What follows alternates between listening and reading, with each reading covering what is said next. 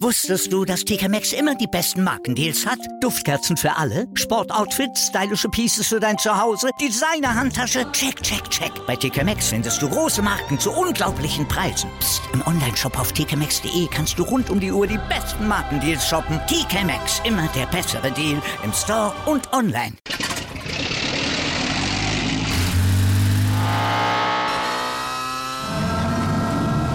Von 0 auf 100. Aral feiert 100 Jahre mit über 100.000 Gewinnen. Zum Beispiel ein Jahr frei tanken. Jetzt ein Dankeschön, rubbellos zu jedem Einkauf. Alle Infos auf aral.de. Aral, alles super. Der Big End Sports Podcast. Wusstest du, dass TK Maxx immer die besten Markendeals hat? Duftkerzen für alle, Sportoutfits, stylische Pieces für dein Zuhause, Designer-Handtasche, check, check, check. Bei TK Maxx findest du große Marken zu unglaublichen Preisen. Psst. im Onlineshop auf tkmaxx.de kannst du rund um die Uhr die besten Markendeals shoppen. TK Maxx, immer der bessere Deal im Store und online.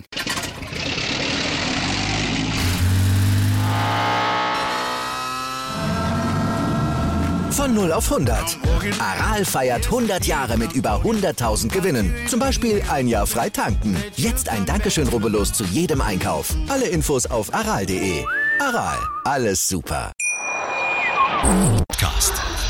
Wissenswertes aus der Welt des Sports. Mit Patrick Hoch und Laura Luft. Auf meinsportpodcast.de.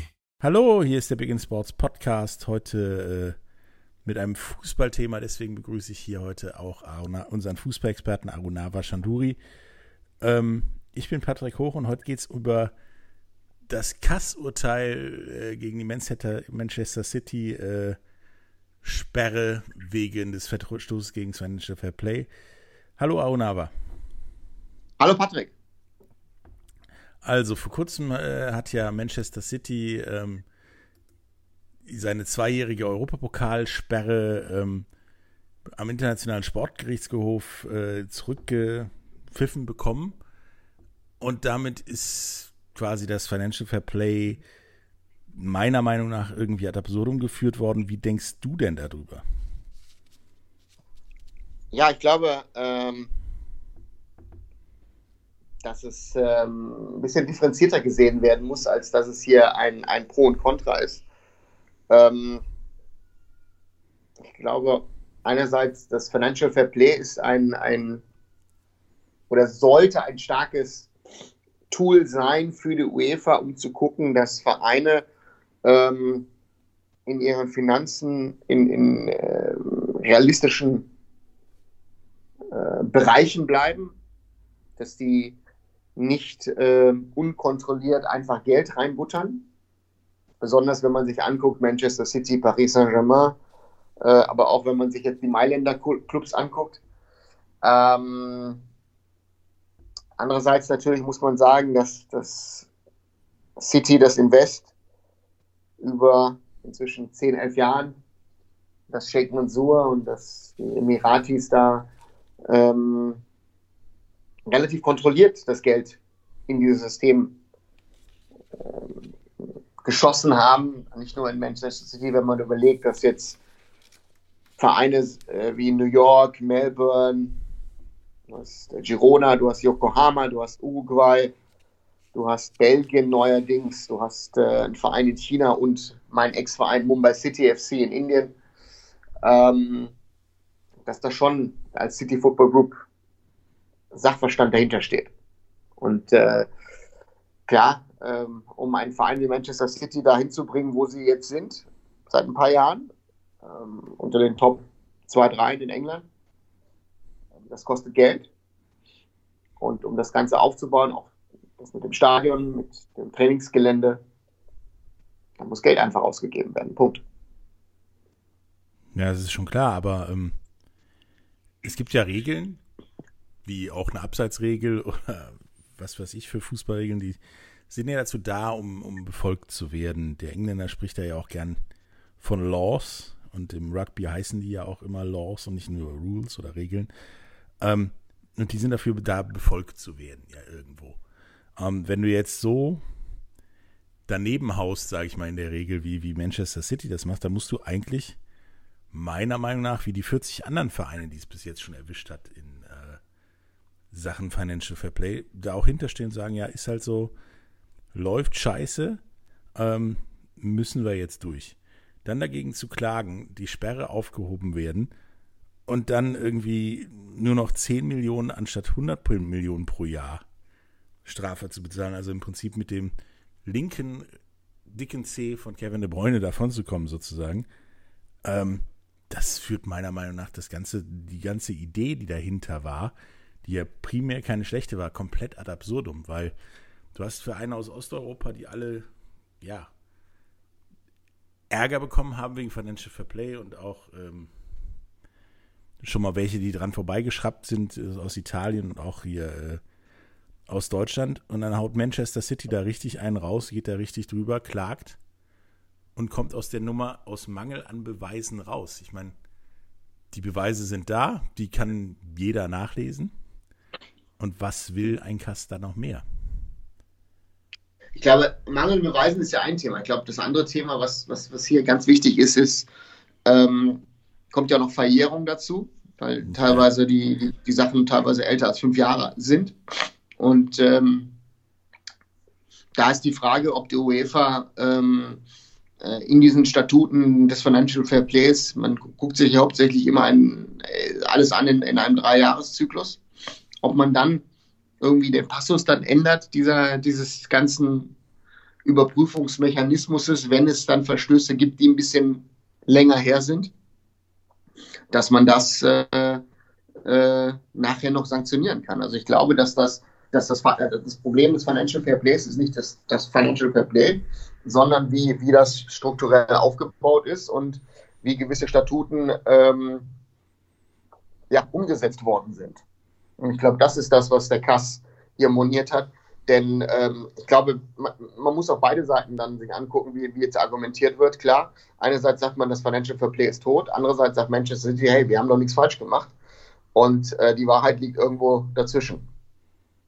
Ja, die Wahrheit liegt immer da.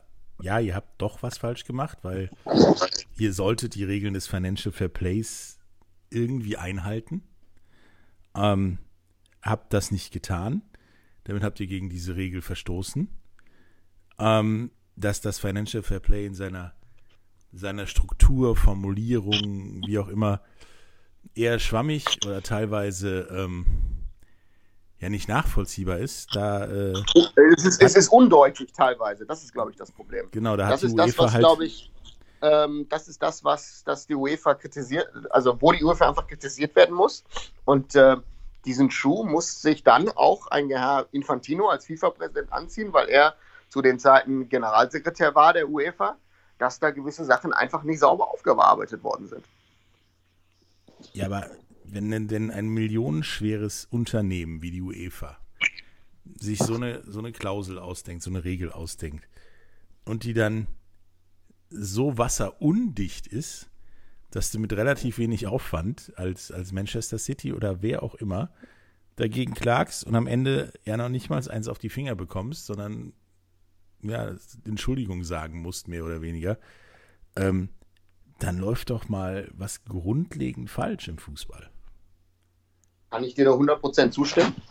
Und das ist ja der, das ist ja das Problem. Also, wie gesagt, ich glaube, dass die UEFA, äh, und das war ja auch die Diskussion bei der UEFA intern, man hat ja sehr, sehr lange gebraucht, um man überhaupt Manchester City, äh, dass man das äh, Manchester City anklagt.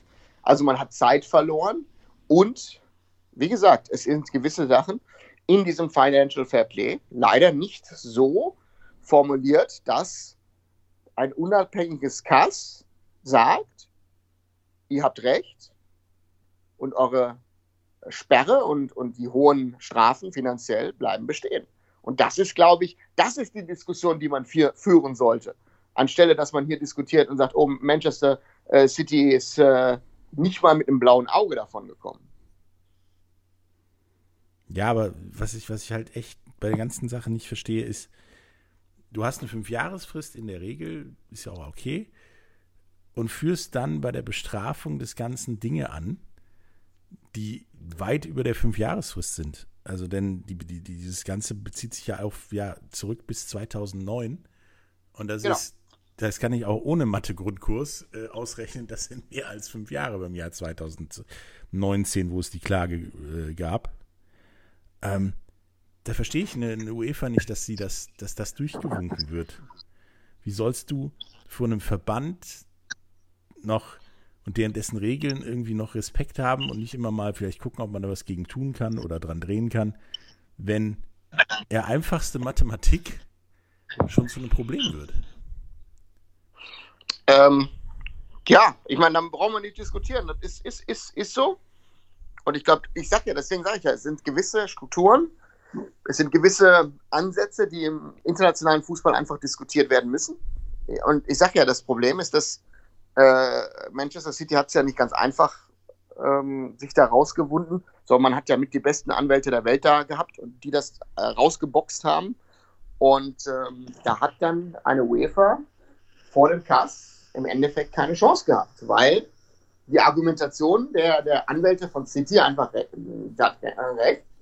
Klar, du kannst natürlich über diskutieren über ein Sponsoring von, von Etihad und all diese ganzen Sachen, aber ähm, ja, ähm, wie, wie, willst du ein Investment in die, in die Infrastruktur anfechten, was ja dann extern passiert ist und dann über extern wieder, wieder durchgelaufen ist? Also deswegen, das ist die Schwierigkeit, die du hast. Und die Frage, die, und ähm, wenn man über, über, über, über Finanzierung reden will, ähm, dann, dann muss man auch andere Formen mal diskutieren. Also ja, in Deutschland müsste man jetzt diskutieren, wieso gibt es Millionen Bürgschaften für Fußballvereine auf einmal. Ähm, ähm, der VfB hat schon beantragt, Schalke wird es in irgendeiner Form auch beantragen. Andere sind auch gerade dran. Ähm, wieso bürgt der spanische Staat mit äh, dreistelligen Millionensummen für Real Madrid und für den FC Barcelona? Ja, ist das auch nicht irgendwo? Steuerschulden.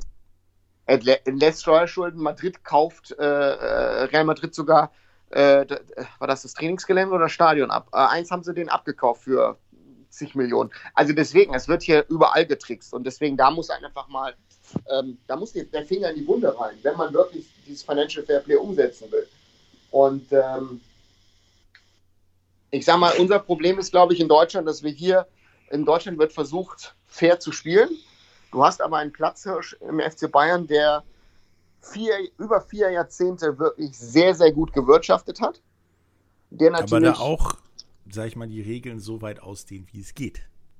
Ja, tut jeder. Ähm, guck dir Borussia Dortmund an. Ne? Borussia okay. Dortmund hat auch ne, gewisse Sachen als, als, als börsennotierter Verein.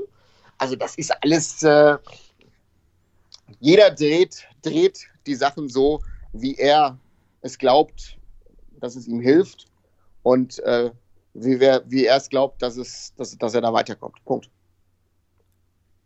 Glaubst du denn jetzt, ich meine, wie gesagt, die UEFA hat vor Manchester City schon über 40 Vereine, primär aus Osteuropa und, und aus dem Südosten, ähm, schon mit Financial Fair Play bestraft und äh, ja auch liegenweise zurückgesetzt und so weiter. Ähm, meinst du denn, dass jetzt da nicht vielleicht einer von der anfängt, Einspruch einzulegen oder äh, sich tierisch über Manchester City ja juristisch aufzuregen, sozusagen? Ähm, könnte man machen, aber ich glaube, das bringt nichts. Also sage ich dir ganz ehrlich, ich glaube nicht, dass da äh, was kommt, ähm, weil ganz einfach, wie gesagt, City hat mit, mit die besten Anwälte äh, gehabt, die, die für sie das ausgefochten haben. Und, ähm, und ähm, wenn man sich vom, also ich bin mal auf das detaillierte Urteil gespannt, aber ich glaube, dass man, wenn man, wenn man das Financial Fair Play versucht zu nutzen, äh, als, als Instrument, um, um, um ja, Chancengleichheit ist ein zu großes Wort, aber dass man da ein bisschen Fair Play reinbringt, was ja, was ja, was ja, was ja auch drin steht in dem, in dem Dokument ähm, oder in, dem Namen sogar, dass man da schauen muss, dass, da, wie, wie bringe ich denn Chancengleichheit wieder rein? Und das ist, das ist die, die Thematik, die man gucken muss, weil das ist ja auch die Frage, ist ein Sponsoring 2 Millionen wert, ist es 20 Millionen wert oder ist es 200 Millionen wert? Also deswegen, ey, guck dir an, was ein Adidas oder Nike inzwischen für die Top-Vereine ausgibt. Äh, vor ein paar Jahren waren, waren die Summen sechsstellig. Also deswegen, das ist, äh, äh ist alles relativ. Und das ist die Schwierigkeit, glaube ich, auch mit der die UEFA einfach arbeiten muss. Äh, kannst du überhaupt Chancengleichheit äh, herstellen? Das ist ja auch, wenn man sich wenn ich mir zum Beispiel Asien angucke, wo ich mir gut auskenne mit dem, mit dem Club Licensing, wo man ja auch sagt, Financial Fair Play kannst du in Asien gar nicht einführen, weil ein Großteil der Vereine, ich schätze mal außer Japan und Korea, äh, äh fast alle Vereine äh, jedes Jahr äh, äh, Verlust macht. Mhm. Also dieses Instrument ist toll, aber die Umsetzung und wie du es nutzt, ist, äh, ist glaube ich, sehr, sehr wichtig. Ähm, wir müssen jetzt in die Werbung gehen und wenn wir wieder da sind, dann, dann gucken wir mal auf die Zukunft von so Dingen wie Financial Fair Play ähm, oder der Zukunft von Financial Fair Play selber, ob es Alternativen gibt, ähm, was das vielleicht alles nach sich ziehen kann und ja, ob es berechtigte und unberechtigte Kritik an, an beiden gibt, dem Urteil und dem Financial Fair Play. Bis gleich. Wieder live von Ihrem Toyota-Partner mit diesem Leasing-Auftakt. Der neue Toyota Jahreshybrid. Ab 179 Euro im Monat. Ohne Anzahlung. Seine Sicherheitsassistenten laufen mit. Und ja, ab ins Netz mit voller Konnektivität. Auch am Start die Toyota Team Deutschland Sondermodelle. Ohne Anzahlung geht's in die nächste Runde. Jetzt los zu Ihrem Toyota-Partner.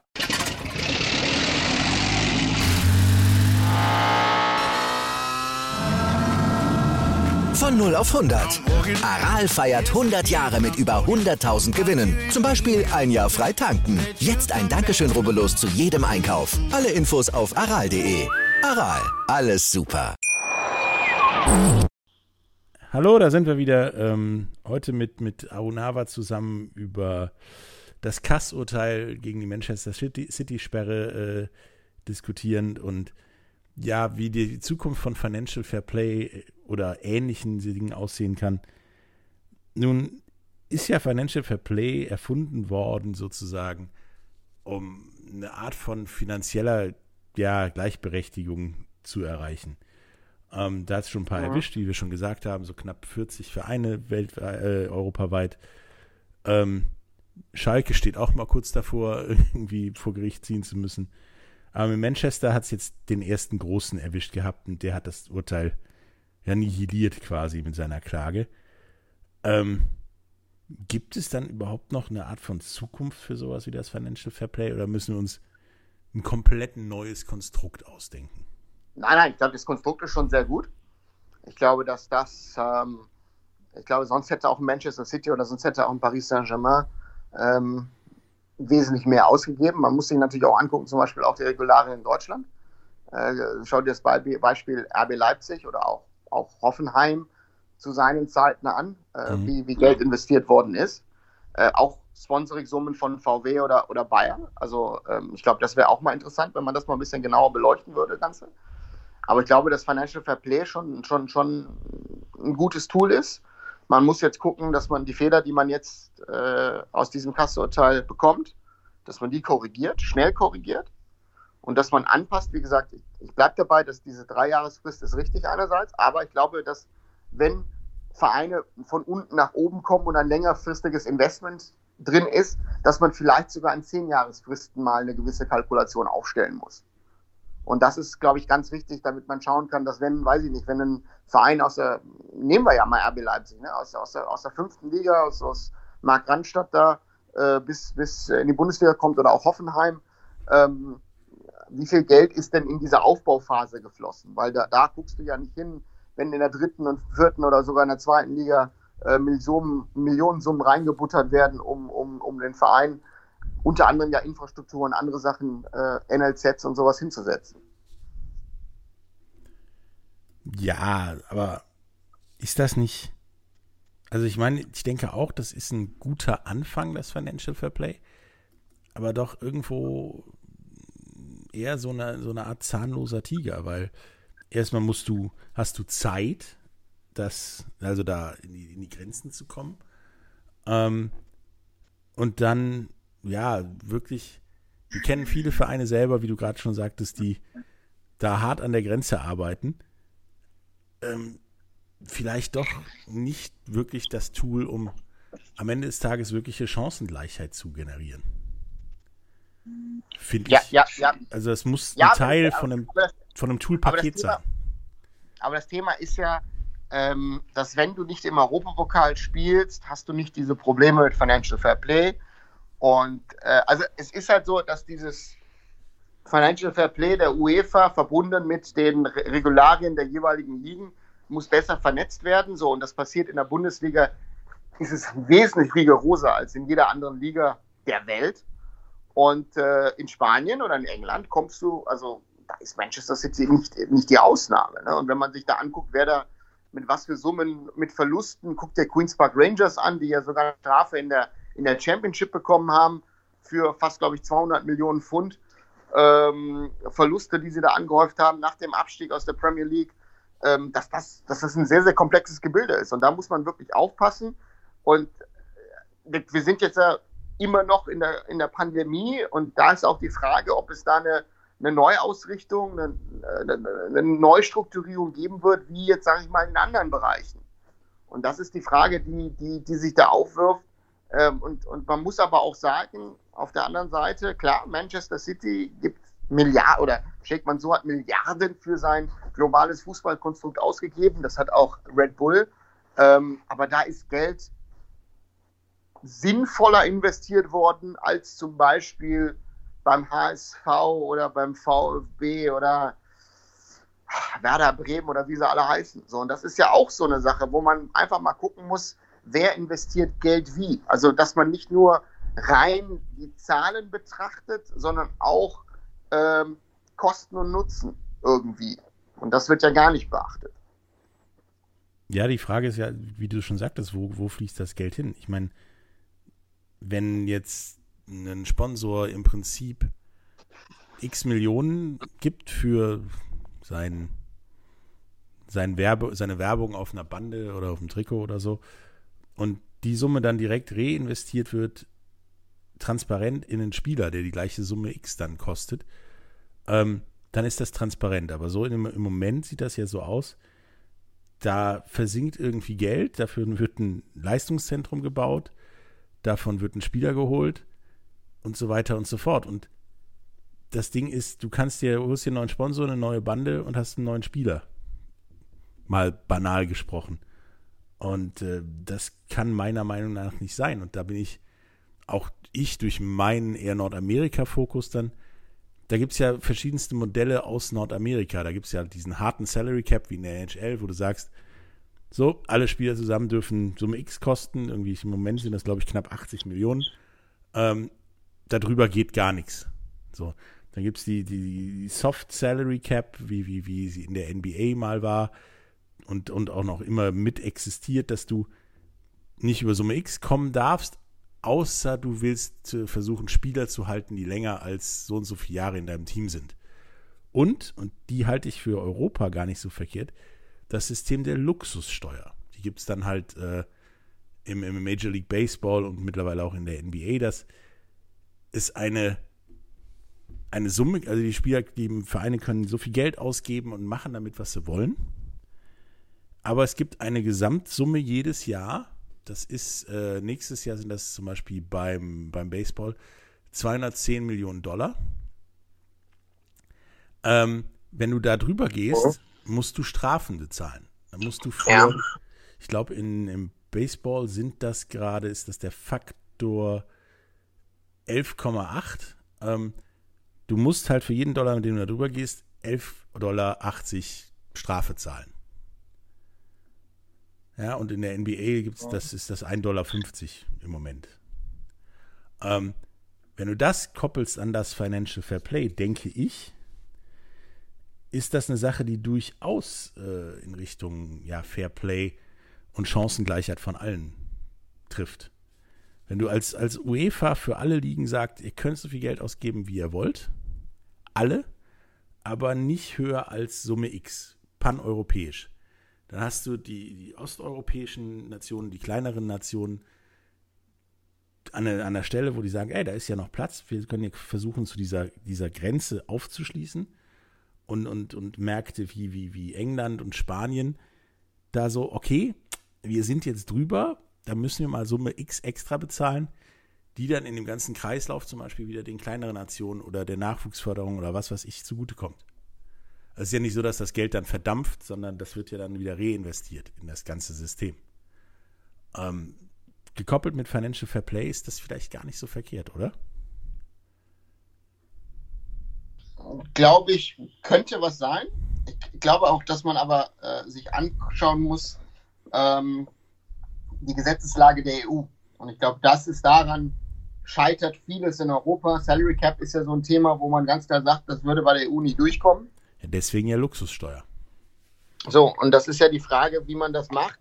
Mit Steuern hast du ja gearbeitet und dann hat das ja nicht funktioniert. Ne? Äh, die Spanier wollen das nicht so. Das Thema ist in Europa, ähm, du hast 54 Nationen in der UEFA, aber nur 27 in der EU. Ähm, jeder macht, was er will. Und äh, das Problem ist, dass, dass du eine Systematik äh, den Kontinent einführen kannst mit diesen Problemen, finde ich sehr, sehr schwierig. Und das Thema ist, es geht ja dann nicht nur um Fußball, weil wenn du so eine spezielle, sagen wir mal, Sportler-Luxussteuer einführst, dann müsstest du auch sagen, hey, das muss im Tennis, das muss im Handball, das muss im Basketball, das muss im Eishockey, das muss, wie gesagt, in Mannschaftssportarten, in Einzelsportarten, das muss überall eingeführt werden. Ja, so, aber im Prinzip hast äh, du das ja in Nordamerika. Da hat jeder. So in, Mo in Monaco, Monaco so wohnen äh, Top-Sportler in Monaco, ob sie Tennisspieler sind oder Formel-1-Fahrer, weil du in Monaco nichts zahlst. Hm. So, yes. und deswegen, diese, diese Tax Havens oder wieso hat Jorge Mendes, Mendes seine Systematik auch mit Cristiano Ronaldo und mit, mit Mourinho, wo ja Geld hin und her geschoben wird in der Welt und in Briefkastenfirmen. Also das ist dieses ganze Finanzgebaren im Fußball oder im europäischen Sport, muss man mhm. ja sagen. Das müsste mal hinterfragt werden. Und da ist ja die Frage auch mit, mit ich sag ja, äh, Europäische Union, mit, dem, mit, den, mit den europäischen Gerichten, ob das überhaupt machbar wäre. Also das Financial Fair Play hat ja auch Jahre gedauert, bis das überhaupt abgenommen worden ist als Tool. Guckt dir, guckt dir zum Beispiel äh, wegen der Freizügigkeit das nochmal das Bossmann-Urteil an das ist mit der Grund, wieso du hier diese absurden Ablösesummen inzwischen ja, hast. Ähm, also die EU hilft da nicht immer, muss man dann ganz klar sagen. Also das Freiz also das äh, ähm, Arbeitnehmerrecht von einem, von einem, von einer Person, die, weiß ich nicht, 1200, 1300 äh, äh, brutto verdient im Monat und jemand, der äh, Millionen verdient, dass man die in einem Boot schmeißt, ist, finde ich, falsch. Das ist durchaus richtig. Ich meine, Luxussteuer ist da vielleicht ein bisschen, das heißt Luxussteuer, aber das wird halt nicht vom Staat erhoben, sondern von der Liga, also beziehungsweise dann beim Fußball wäre das die UEFA, die das erhebt. Und ähm, du würdest halt auch einen juristischen Weg in gewisser Weise ab, äh, abfedern, denn die NBA macht es so, dass du da drüber sein darfst, kein Problem. Ähm, mhm. Beim zweiten Mal verdoppelt sich der Pro-Dollar-Wert und beim dritten Mal äh, kriegst du eine Sperre, eine Transfersperre sozusagen. Wenn das halt, du kannst zwei Jahre hintereinander halt quasi leben, vollkommen über deine Verhältnisse. Ab dem dritten Jahr könnte es eng werden. Ja, und dann wird's halt, werden die Strafen halt immer krasser. Ich denke, dass, da möge mich auch jeder Jurist gerne korrigieren, du bist ja als, als Deutschland Mitglied der UEFA, also Mitglied in einem Verein, Verband sozusagen. Ähm, und genauso als England und, und alle anderen, die in Europa spielen und Israel und so weiter. Ähm, du kannst ja als normaler Verein deinen Mitgliedern auch sagen, pass mal auf, wenn ihr gegen X oder Y verstoßt, gibt es die und die Strafen. Das ist ja im Prinzip das, der Grundlage des Financial Fair Plays. Genau, Deswegen genau, genau. Könntest du ja auch sagen, pass mal auf, dieses Luxussteuersystem, nenne ich es mal, ähm, ist ab sofort eine neue Regel in unserem Verein. Damit müsst ihr jetzt irgendwie leben. Das kann man relativ soft anfangen und dann immer stärker machen. So funktionierte das ja in, in, in Major League Baseball zum Beispiel. Ähm, wo es ja jetzt auch, deswegen wollen die Vereine ja auch unbedingt diese Saison spielen, weil dann durch diese Luxussteuer zum Beispiel Boston Red Sox nächstes Jahr keinen Kader haben, weil die komplett durch dieses eine Jahr, wo sie Gehälter an Spieler bezahlen müssen, komplett nächstes Jahr über der Luxussteuer sind, die sie nicht mit Einnahmen wieder verrechnen können und so weiter. Da hast du halt Mechanismen und der Mist ist ja nicht auf, auf meinem Acker gewachsen oder ähm, irgendjemand hat sich das fancy ausgedacht an der Uni oder so. Das waren ja die Spieler, die das ja per Streik, per Tarifvertrag mit der, mit der Liga geklärt haben, dass das so nicht weitergehen kann, dass Gott und die Welt direkt äh, ja aus der, ähm, aus der Highschool verpflichtet wurde für Milliarden. Wie, wie zum Beispiel Kobe Bryant damals. Da wurde ja dann mit Streik gedroht und äh, dieses System halt implementiert. Und ich denke, dass zur Implementierung von mehr Fairness in Sachen Finanzen in Europa beim Fußball nicht nur du und ich und der, die Vereine gefordert sind, sondern vor allen Dingen auch die Spieler. Weil es geht halt darum, dass du in einem Team, du hast ja in einem Team wie Bayern München ein Gehaltsgefälle. Das ist ja äh, riesig. Also da verdient ein Ersatztorhüter irgendwie was so im normalen Zweitliga-, Erstliga-Bereich und dann verdienen da Spieler Kohle wie, wie, wie kaum ein anderer in Europa. Das, genau. das ist doch eigentlich dann auch in, im Interesse der Spieler, ja, sowas irgendwie zu kappen. Und äh, darüber würde ich gern mit dir nochmal weiterreden äh, nach der Werbepause. Bis gleich.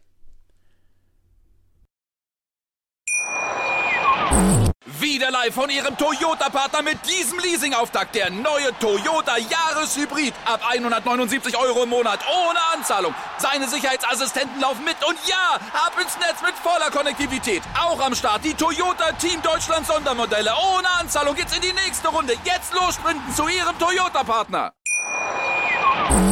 Da sind wir wieder. Ähm, ich hatte vor der Werbung dem Arunava ja eine, eine, eine Frage gestellt. Ähm, ob halt dieses Financial Fair Play in Verbindung mit, mit Mechanismen aus, aus Nordamerika ähm, nicht vielleicht ein gangbares Ding ist und die Spieler mehr in die Pflicht genommen werden müssen, da auf ja, mehr oder weniger Fair Play auch in ihren eigenen Reihen zu sorgen. Was denkst du dazu? Ich glaube, ich, also wenn man sich das Beispiel wo anguckt, was die ja alles in den letzten Jahren gemacht haben, nicht nur in, in ähm, Europa, sondern in der ganzen Welt, dann ist ähm, das Thema Spielergewerkschaft und das Thema auch Solidarität zwischen den Spielern, glaube ich, einerseits besser geworden, aber andererseits ähm, darf man nie vergessen, bei Sportlern, die auch in Mannschaften spielen und da geht es um viel Geld, sind es Ich-AGs. Mhm. Und das ist irgendwie im, zumindest in meinem Kopf ist das im Kontrast zu der vorhandenen Realität. Und ich glaube, das ist das Schwierige. Wie gesagt, ich glaube, dass auch die Problematik ist, wenn du mit, mit, mit ähm, Regularien und Gesetzen aus Amerika kommst, musst du immer gucken, dass es hier in Europa erstmal passt. Klar, deswegen die, ist ja auch eine harte Salary Cap hier nicht drin. Dass die EU das auch abnickt und deswegen, ja, ist, ist glaube ich, sehr schwierig. Und das ist die Frage halt eine Salary Cap, wo setzt du die an? Setzt du die an, dass dass ein Bayern München auf einmal irgendwie, weiß ich nicht, äh, äh, äh, ein Viertel, ein Drittel seines Kaders verkaufen muss, um, um, um drunter zu sein? Ähm, oder ist die Salary Cap im ersten Moment so hoch, dass auch ein Bayern München, ein Real Madrid, ein Barca und wie die Top-Vereine in England oder Juventus und wie sie alle heißen, ähm, trotzdem drunter sind? Und das ist, das ist ja die, die, die wirkliche Frage, ähm, dass du äh, klar Chancengleichheit einerseits gefühlt schaffst oder das ist eine andere Diskussion äh, und, und da bleibe ich bei. Äh, ich finde, dass die großen Superclubs vielleicht besser in einer European Super League selber untereinander spielen, damit die jeweiligen nationalen Ligen auch interessanter werden. Denn ähm, ja, guck dir die ganzen Ligen an. Also das macht ja gar keinen Spaß mehr eigentlich. Das ist, ist richtig. Ähm, zu deiner Frage gibt es sogar eine einfache Antwort, wenn du auf die Geschichte dieser ganzen Salary Cap Kiste und Luxussteuerkisten guckst, die kommt ja aus den, aus den 60er, 70er Jahren. Da haben die in Nordamerika ja angefangen, die Spieler zu streiken, weil sie mehr Anteile an den Einnahmen haben wollen, die Spieler aber nicht mehr Gehälter bezahlen wollen und da wird gestreikt und, und so weiter und so fort. Ähm, die haben tatsächlich von heute auf morgen, in Anführungsstrichen, also die Saison war vorbei, nächste Saison Salary Cap, angefangen, indem sie ähm, das Salary, also dieses Gehaltsvolumen des des Krösus genommen haben als oberste Grenze. Mhm. Und die dann in den nächsten Jahren, drei, vier Jahre waren das, glaube ich, angeglichen haben, also runtergefahren haben auf das Mittelfeld. Und dann festgelegt haben, die, ab dem Moment steigert die sich äh, um irgendeinen Prozentsatz, ich glaube, der hat was mit Bruttosozialprodukt und so weiter zu tun, ähm, ist in den Ligen, die halt in Kanada und den USA spielen, noch ein bisschen komplizierter. Aber die steigert sich ja jedes Jahr. So konnte halt der Krösus seinen Kader runterfahren ohne große Gefahren. Ähm, und die Kleinen konnten halt ihren, ihr, ihr Gehaltsvolumen angleichen, hochfahren und vielleicht auch was von den Krösus abhaben zum Beispiel. Und ich denke halt, wenn du das schrittweise machst und so weiter, ist das durchaus kein Problem. Zu der, zu der Super League denke ich, dass die nicht nur im Fußball, sondern auch in diversen anderen Sportarten ähm, in gar nicht so ferner Zukunft kommen wird, weil du hast ja das ein ähnliches Problem hier im, im, in Deutschland im Eishockey. In, in einer DL kannst du davon ausgehen, dass wenn jetzt wie der Plan zum Beispiel ist wegen, wegen Corona, wir spielen nur eine normale Saison ohne Playoffs, guckt sich keine Sau an, weil du weißt, am Ende Mannheim oder München wird Meister. Ja, weil die bleiben mhm. vorne. Vielleicht rutscht da Berlin noch mit rein. So, durch die Playoffs wird das interessant. Playoffs, egal welchen Modus, nimmst du einen UEFA-Pokalmodus, Pokalmodus oder Best of Whatever Modus, ähm, wirst du im Fußball nie kriegen. Dazu ist, glaube ich, der Fußball zu konservativ und hat zu wenig. Nein, ich kann, ich kann, ich kann, ja, kann ja mit dem Playoff-Modus das sagen. Ich, ich kenne das ja in Indien aus der Super League. Und ich war ein großer, wie gesagt, in der ersten Saison war ich ja äh, äh, äh CEO, von, CEO von, von, von Mumbai City Football Club. Und äh, ich war ein großer Verfechter gegen die Playoffs. In Indien gibt es sie ja noch. Und äh, es war ja interessant, dass die Super League jetzt äh, äh, neuerdings die, die Top-Liga in Indien geworden ist, gegenüber der I-League. Mhm. Und äh, dort nicht der Meister der Playoffs kommt in die Asian Champions League, sondern der Meister der regulären Saison. So, und das ist äh, anderswo auch nicht anders wie sagen wir, sagen, Australien mit seiner A-League. Das ist ja ähm, Jake Soccer ähnlich. Also der zweite so. Champions League Platz ist dann für den regulären Meister. So, und das ist, ja, in Indien ist der erste Platz, in Australien ist der erste Platz für den regulären Meister. In Asien sind es also noch ein bisschen rigoroser. Deswegen, ähm, und bis, äh, bis letztes Jahr äh, ist nie der reguläre Meister auch Meister der Playoffs geworden.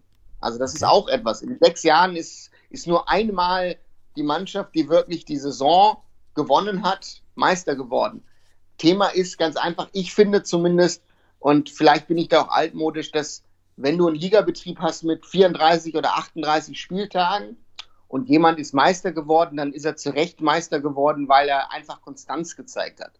In den Playoffs, dann musst du da gerade gut in Form sein, äh, du musst einen guten Tag erwischen.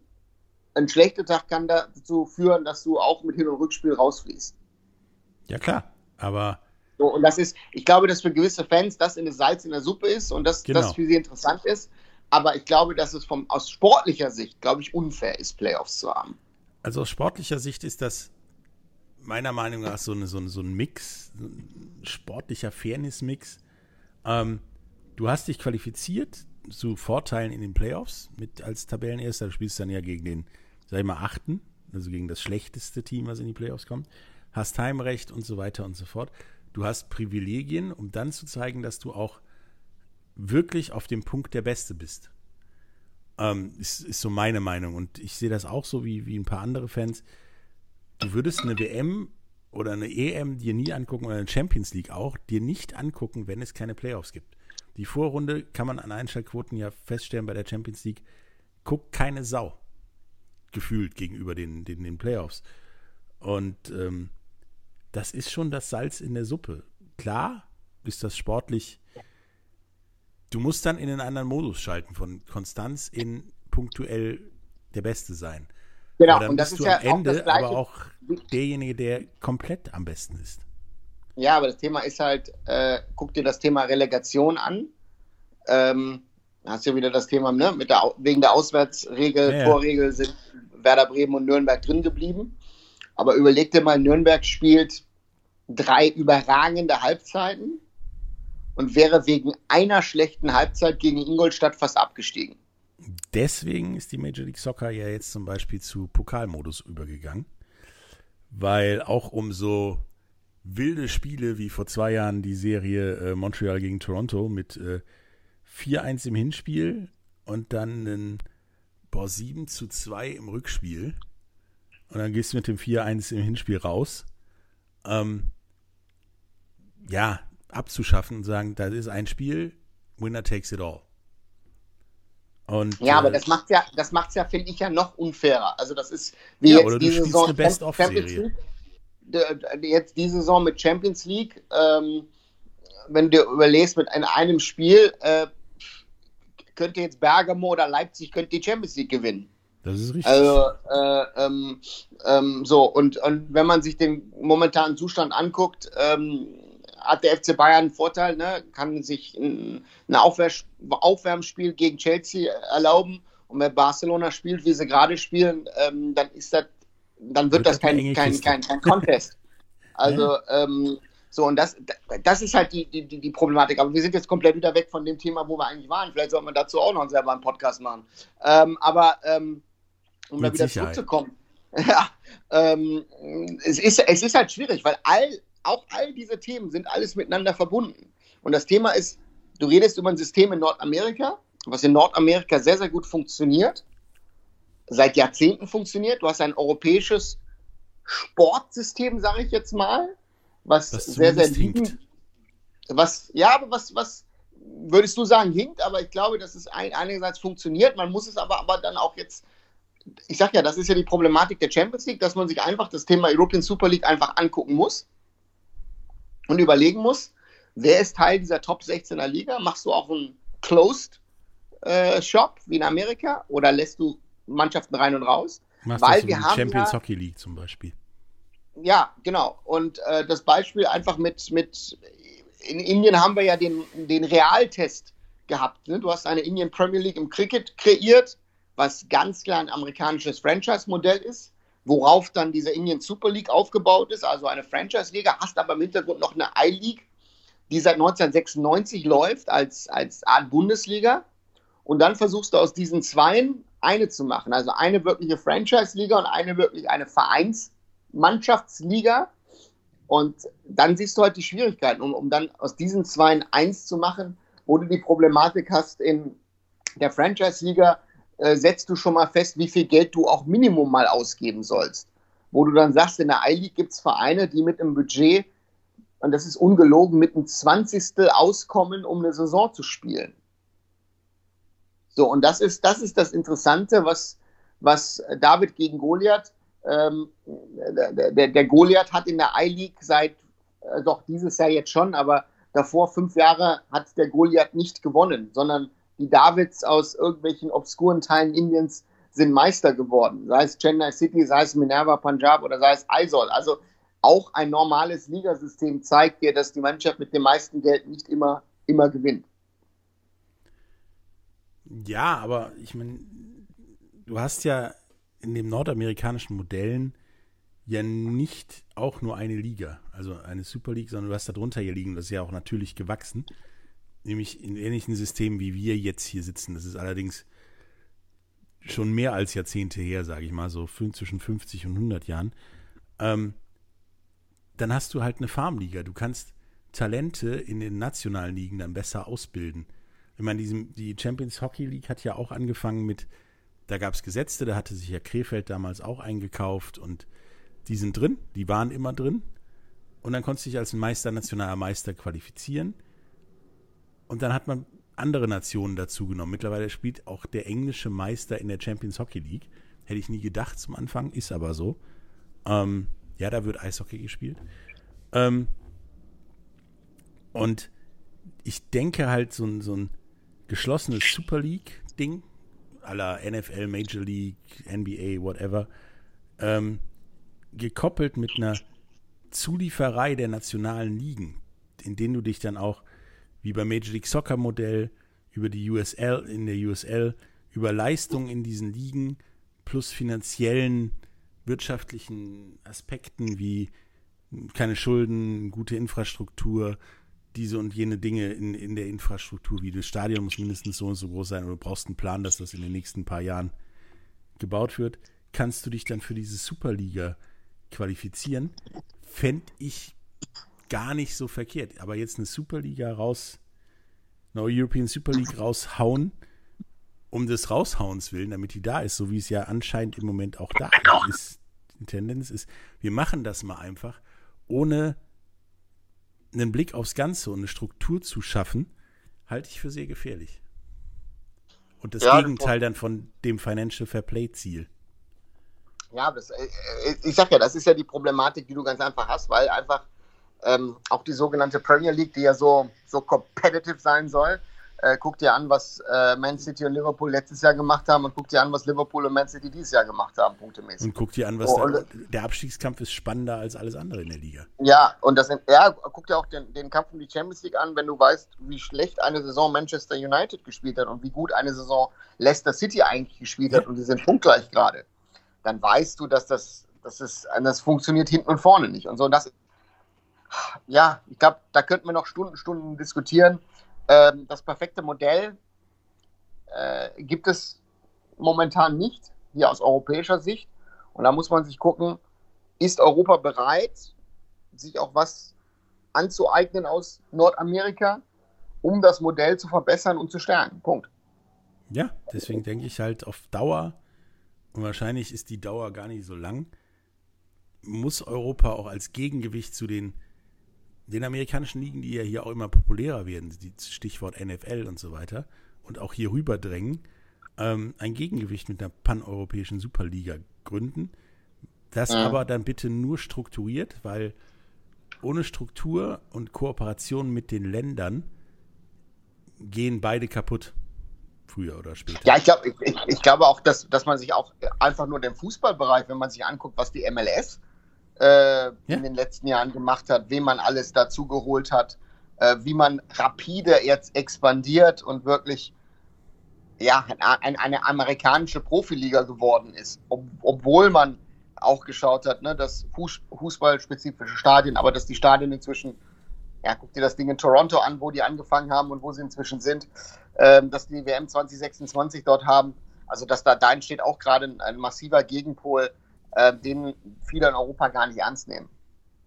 Ja, das definitiv. Ich meine, die expandieren nächstes Jahr wieder um zwei Teams.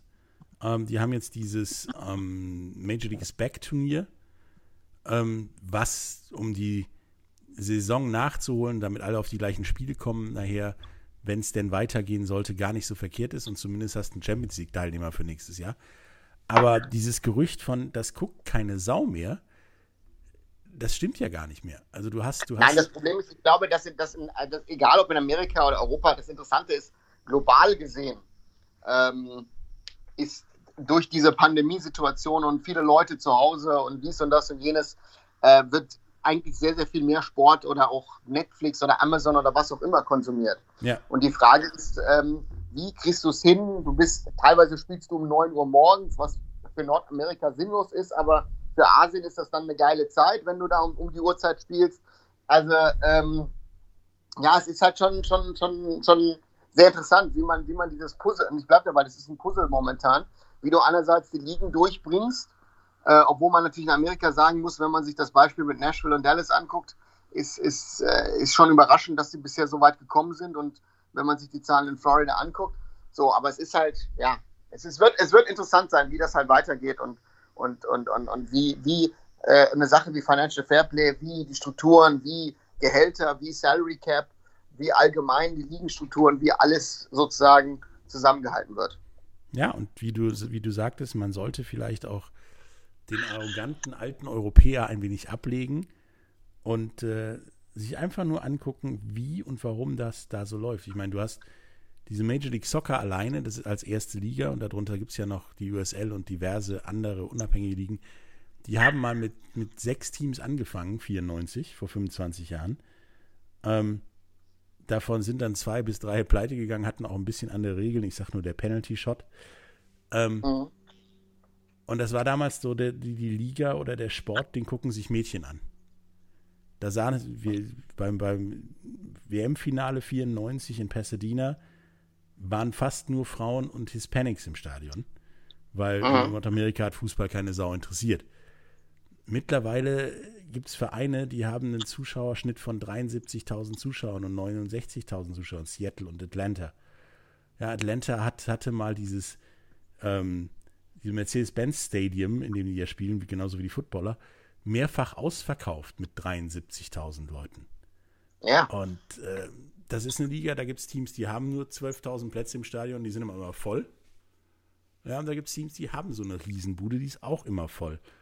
Und 20 Teams haben wir jetzt, nächstes Jahr sind es 22.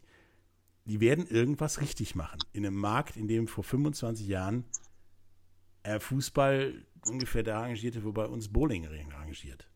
Ja, und da muss man ja auch ganz klar sagen, mein guter alter Freund Sunil Gulati ähm, hat nicht alles richtig gemacht, aber hat damals sehr, sehr viel richtig gemacht, und, um, um, um das Ganze durch eine WM so einen richtigen Kickstart zu geben und dass man da weitermacht. Und ich glaube, dass das 2026 für den nordamerikanischen Fußball, also nicht nur Amerika, guckt dir Kanada an, jetzt auch mit der Canadian Premier League darunter, ähm, genau. dass man da einiges strukturell gemacht hat, um das Ganze zusammenbekommen. Und das ist, das ist das Problem, das du in Europa ganz einfach hast, dass du hier einfach Ligen hast. Die Engländer, klar, die Premier League ist erst seit 92, aber der The Football League gibt es seit äh, 120, 130, ja, 140, 100, fast, 500, fast 140 Jahre. Ähm, guck dir die Liga in Deutschland an, die ist ja schon als Bundesliga de facto seit 63 gibt. La Liga gibt es schon ähm, seit einem Jahrhundert. Also deswegen, das, das sind so die Schwierigkeiten und deswegen naja, hoffen wir mal, dass wir das Ganze irgendwie organisiert kriegen, auch in diesem Zusammenhang mit Pandemie und was auch in den kommenden Jahren vielleicht noch auf die Menschheit zukommt. Das war sogar ein schönes Schlusswort. Ähm, wie, wie wir sehen, das Thema Financial Fair Play, Kassurteil Manchester City ist, ist so komplex, dass ja dieses Urteil nur die Spitze des Eisbergs sein kann und sich zumindest im Fußball in den nächsten Jahren eine ganze Menge tun muss, damit es irgendwie vernünftig weitergeht, sage ich mal. Ähm, das war's für heute. Wir kommen demnächst auf jeden Fall wieder mit äh, ähnlich interessanten Themen. Äh, bis demnächst. Tschüss. Tschüss.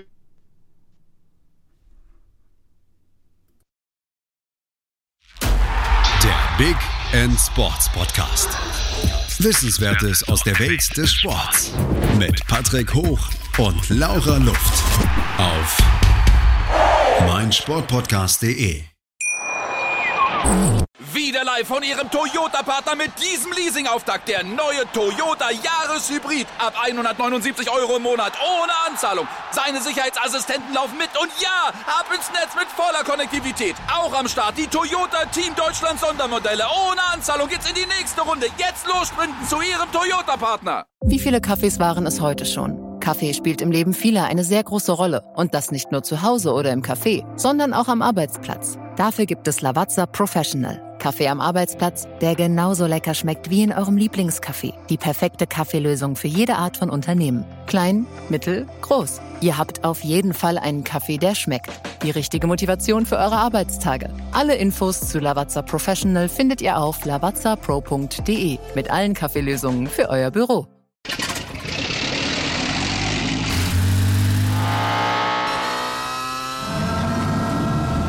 Von 0 auf 100.